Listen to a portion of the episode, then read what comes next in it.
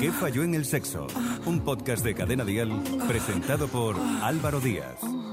Episodio 14. El deseo sexual. ¿Qué tal? ¿Cómo estáis? Bienvenidos a un nuevo episodio de ¿Qué falló en el sexo? Yo soy Álvaro Díaz y junto a nuestros expertos os ayudamos cada 15 días a entender un poco mejor nuestra vida sexual. Hoy hablaremos con Yania Concepción Vicente del deseo sexual, conocido técnicamente como libido. Es una respuesta que da el cerebro cuando considera que un estímulo es de carácter sexual. Es lógico creer que solo se produce en contextos eróticos como la atracción por la pareja o el consumo de pornografía. Sin embargo, la libido es diferente en cada persona e incluso puede cambiar en función del momento y de las circunstancias. Tras el deseo sexual se produce una excitación que desencadena multitud de sensaciones y cambios físicos en nuestro organismo. Aumenta la frecuencia cardíaca, la presión arterial y la sensibilidad de los receptores sensoriales. En las mujeres, por ejemplo, se hinchan los labios de la vulva y la vagina se lubrica y aumenta hasta dos tercios de su tamaño. En los hombres experimentamos la erección del pene, la subida de los testículos y la aparición de preseminal. Todo ello genera la necesidad de satisfacer dicho deseo, ya sea manteniendo relaciones sexuales o mediante la masturbación. Para hablarnos de deseo sexual está con nosotros, como te decíamos, Yania Concepción Vicente, que es psicóloga y educadora sexual. Yania, ¿cuál es la diferencia entre el deseo y la excitación? ¿Van siempre de la mano? Muchas veces confundimos deseo con excitación. El deseo es la antesala del placer, es la expectativa creada, previo. Y la excitación es el placer en sí mismo. ¿Qué quiere decir esto? Lo que siente nuestro cuerpo en el momento. Si la excitación no se, no se iguala al deseo, nos sentimos frustrados y el deseo pierde fuerza. Por ejemplo, tu pareja te manda un mensaje súper erótico, súper sensual, que te enciende, tú ya estás activando esta expectativa, es decir, el deseo. Llega ese momento en la casa y ya tú estás con ese deseo activo, ese deseo sexual potente, y cuando llega la realidad del momento no es la que tú estabas esperando. No estás recibiendo ese placer que tú tenías eh, en expectativa. Por tanto, se te genera una frustración y el deseo pierde fuerza. Entonces, el deseo aparece cuando estás excitada. La clave aquí es aprender a excitarnos para tener un buen deseo sexual y no al revés. ¿Qué situaciones pueden provocar deseo sexual? ¿Deberíamos preocuparnos si lo sentimos en contextos en los que está fuera de lugar? Para nada. Al contrario, lo ideal sería que podamos utilizar esa energía sexual para activar nuestra excitación y dirigirlo donde quiero, con quien quiero y cuando quiero sea hacia mí misma o hacia otra persona. Una cosa es que yo tenga deseo y otra cosa es que vaya a la acción. Son dos cosas diferentes. Yo puedo excitarme con el vecino y utilizar esa energía sexual para disfrutarlo con mi pareja. Yo puedo utilizar eh, a un chico que vi, a una chica que vi en el metro y fantasear con ella posibles escenarios y bueno, me gustó, me encantó, pues masturbarme y disfrutar y utilizar esa energía sexual para mí. No debemos preocuparnos por sentir deseo sexual en otros contextos.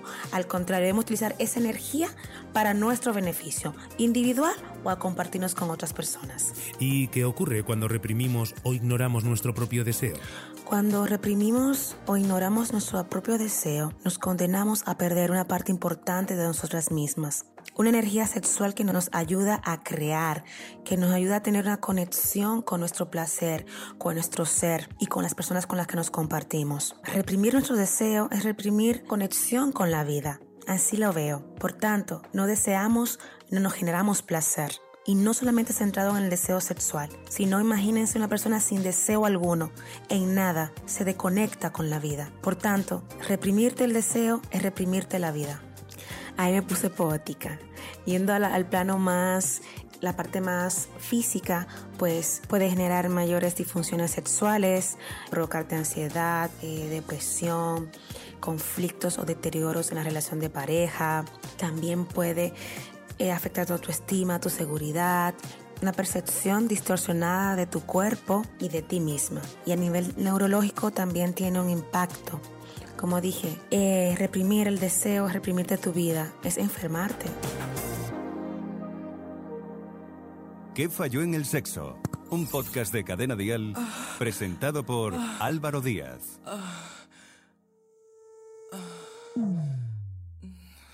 Los cambios en el deseo sexual son muy habituales y en algunos casos la libido desaparece por completo.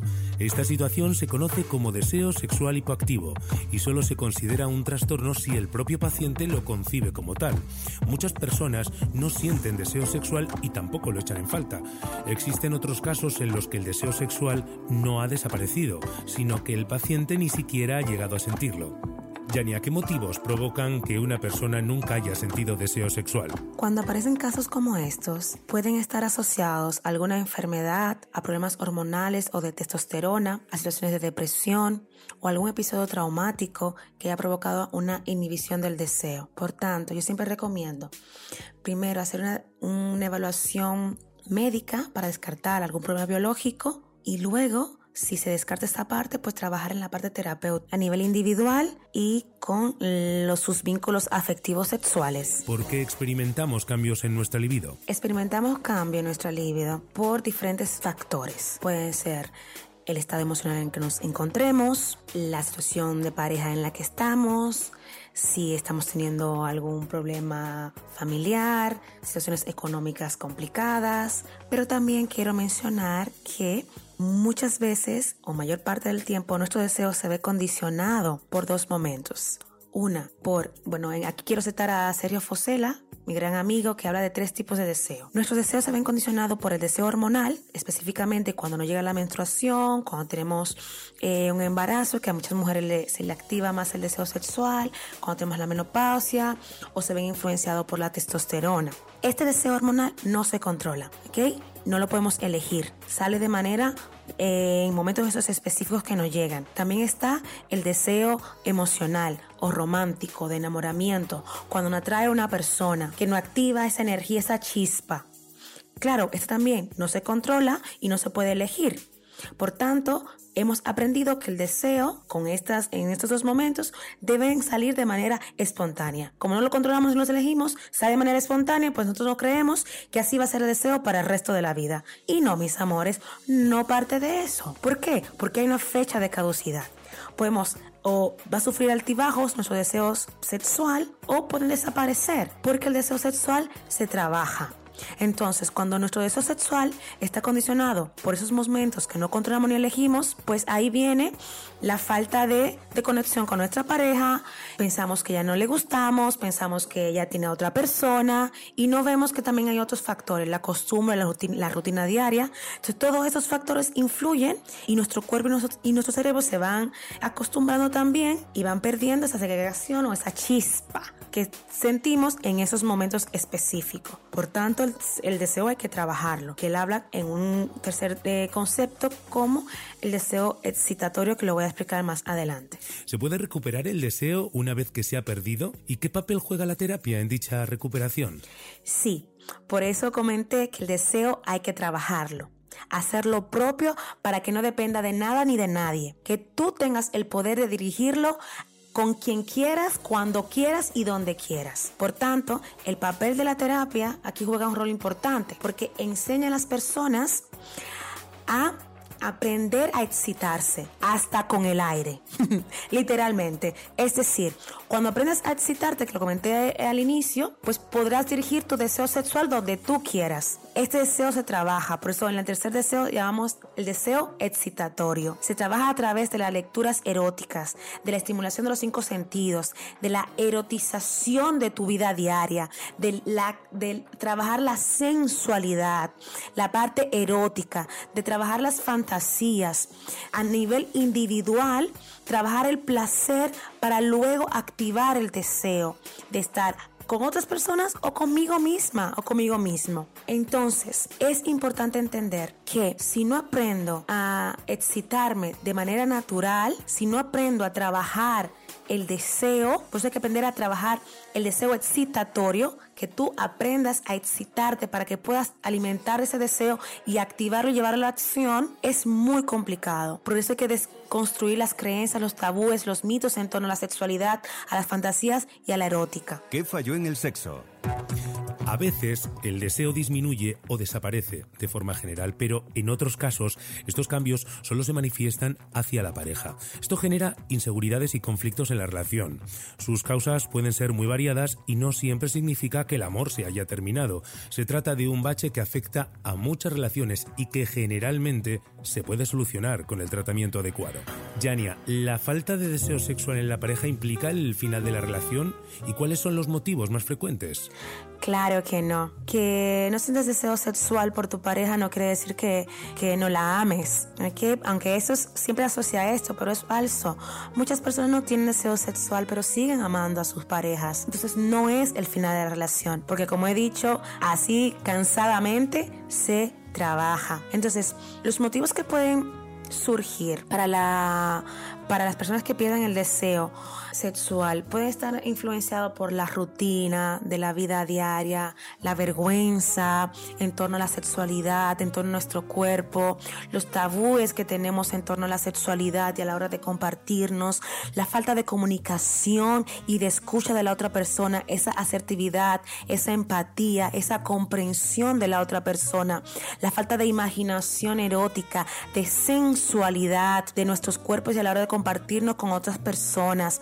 El exceso de estrés y de ansiedad también puede mermar la falta de deseo sexual, la falta de espacios estimulantes dentro de, de, la pareja o de una misma, no tener un espacio de descanso, de poder conectarse, de poder fantasear, conectar con, con lo que, de, con el gozo cuerpístico, como digo yo, el dejar en manos también de la otra persona el deseo sexual, la falta de encuentros sexuales placenteros, porque como dije al inicio, no tenemos tenemos unas expectativas y no se cumplen, pues nuestro deseo sexual baja, porque no estoy disfrutando de ese encuentro sexual. No me están escuchando, no me están complaciendo, o yo no, no estoy tampoco sabiendo decir lo que a mí me gusta. Por tanto, estoy dejando en las manos de otra persona mi deseo. Y esto genera frustración, genera desencanto y hace que yo evite tener un encuentro sexual. Entonces, está en nuestras manos y en la comunicación que creamos con otras mismas y con las personas con las que nos compartamos, la responsabilidad de hacer que las cosas pasen de acuerdo a nuestros deseos. Y si vemos que se nos dificulta, pues es importante, mis amores, buscar apoyo terapéutico, tanto para de manera individual como de pareja. ¿Qué ocurre cuando los niveles de libido en una pareja están descompensados desde el principio? Pues en este caso, esta descompensación puede crear un distanciamiento en la relación, puede crear frustración, puede crear impotencia por, por no poder cumplir las expectativas de la otra persona, generando conflictos en la comunicación, en la escucha, en la empatía, en la, en la compasión de qué está pasando aquí. Eh, por tanto, se necesita buscar apoyo. Si ven que es necesario, busquen apoyo para que puedan ver cómo equilibrar esta situación y poderse acompañar de la manera más amorosa, cuidadosa y empática posible. Como dije, se puede trabajar. ¿Y qué aspectos debe fortalecer una pareja para reavivar el deseo? ¿Qué otros beneficios supondrán para la relación? En primer lugar, se debe fortalecer la comunicación y la escucha empática, la escucha activa buscar un espacio donde se pueda estimular la confianza de poder compartir lo que, lo que siento, mis miedos, mis inseguridades sin sentirme juzgada. También es importante estimular los espacios individuales de cada una, donde yo pueda trabajar mi autoestima sexual, mi confianza, mi seguridad, mi erótica, mi sensualidad, mi deseo excitatorio, trabajarlo para luego compartirme con otras personas. Ocuparnos cada uno de fortalecer la erótica en la pareja, de buscar espacios para sensibilizarnos, para conocernos, para estimularnos como los masajes eróticos, el activar la piel, el fantasear, el jugar, el conocernos y poner en el centro lo que deseamos el activar el juego de la seducción, buscar espacios alternativos para desconectar como pareja y poder conectarnos nuevamente en esa intimidad, en ese romance, porque el día a día hace que el deseo merme los problemas económicos, la rutina con los hijos y las hijas, el estrés, la ansiedad, como hemos hablado en todo lo largo de este, de este encuentro. Por tanto, es importante entender que la otra persona no tiene toda la responsabilidad de mi estímulo, de mi deseo sexual, sino que cada una es responsable de hacer lo posible. Somos dueñas de nuestro placer, de excitarnos, de sentir lo que nos da gustito, ese gozo cuerpístico, como digo yo. Y por tanto, una vez tengo yo ese poder, puedo compartirlo y pedirlo a la otra persona. Y también hacer que pase, hacer que las cosas que a mí me generan bienestar y placer, pues se den. Por tanto, esto tiene un beneficio maravilloso en la relación de pareja porque crea esta intimidad, crea esa seguridad, crea esa confianza crea el saberte acompañada o acompañado. El que no tienes que eh, exigirte más, sino que sabes que la otra persona te entiende y que tú también lo puedes entender y que se respetan los ritmos y que cada momento ya es un encuentro en sí erótico y sensual. Por tanto, una, una persona con ese poder de, de su placer no necesita eh, que la otra persona con la que se esté compartiendo su pareja cotidianamente le esté recordando, porque ella está segura de lo que ella tiene y lo que comparte con él o con ella. Entonces, no necesitarás que tu pareja continuamente te provoque el deseo. Al contrario, tú vas a ser ese ente de hacer que las cosas pasen. Y esto genera esta, este poder en la relación de pareja, porque los une más y porque hay un respeto y una responsabilidad afectiva y sexual de que la relación esté en el centro. ¿Qué falló en el sexo? Muchísimas gracias, Yania. El deseo o libido es diferente en cada persona y en cada momento. Existen muchas situaciones que pueden condicionarlo y no debemos alarmarnos por ello. Al igual que en cualquier otro desajuste sexual es aconsejable pedir ayuda siempre y cuando se convierta en un problema. Si tienes cualquier duda, no dejes de escribirnos a nuestro WhatsApp al 659 35 12 17. Ayudaremos con nuestros expertos a resolver tus dudas y por supuesto no olvides buscar y seguir en sus redes sociales a nuestros expertos de qué falló en el sexo, Karma Sánchez Martín, Alejandro Fernández y Yania Concepción Vicente. Nos escuchamos en el próximo episodio de qué falló en el sexo. ¿Qué falló en el sexo? Guión y producción, María Aragonés. Dirección y presentación, Álvaro Díaz. Con la colaboración de Yania Concepción. En Instagram, arroba Yania Concep. Suscríbete a nuestro podcast y descubre más programas y contenido exclusivo accediendo a Dial Podcast en cadenadial.com y en la aplicación de. Cadena Dial.